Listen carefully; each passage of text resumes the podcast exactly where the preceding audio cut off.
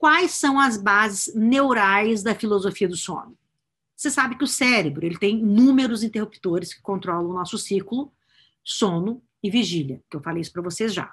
A combinação do ligar e do desligar deles é que produz o sono. Esse processo ativo precisa de combustível para ocorrer eficiência e, principalmente, para que os seus neurotransmissores funcionem bem. O que são eles? Histamina, dopamina, aceticolina, noradrenalina, orexina, hipocretina, GABA, serotonina e adenosina. Todos eles você distribui e aumenta meditando.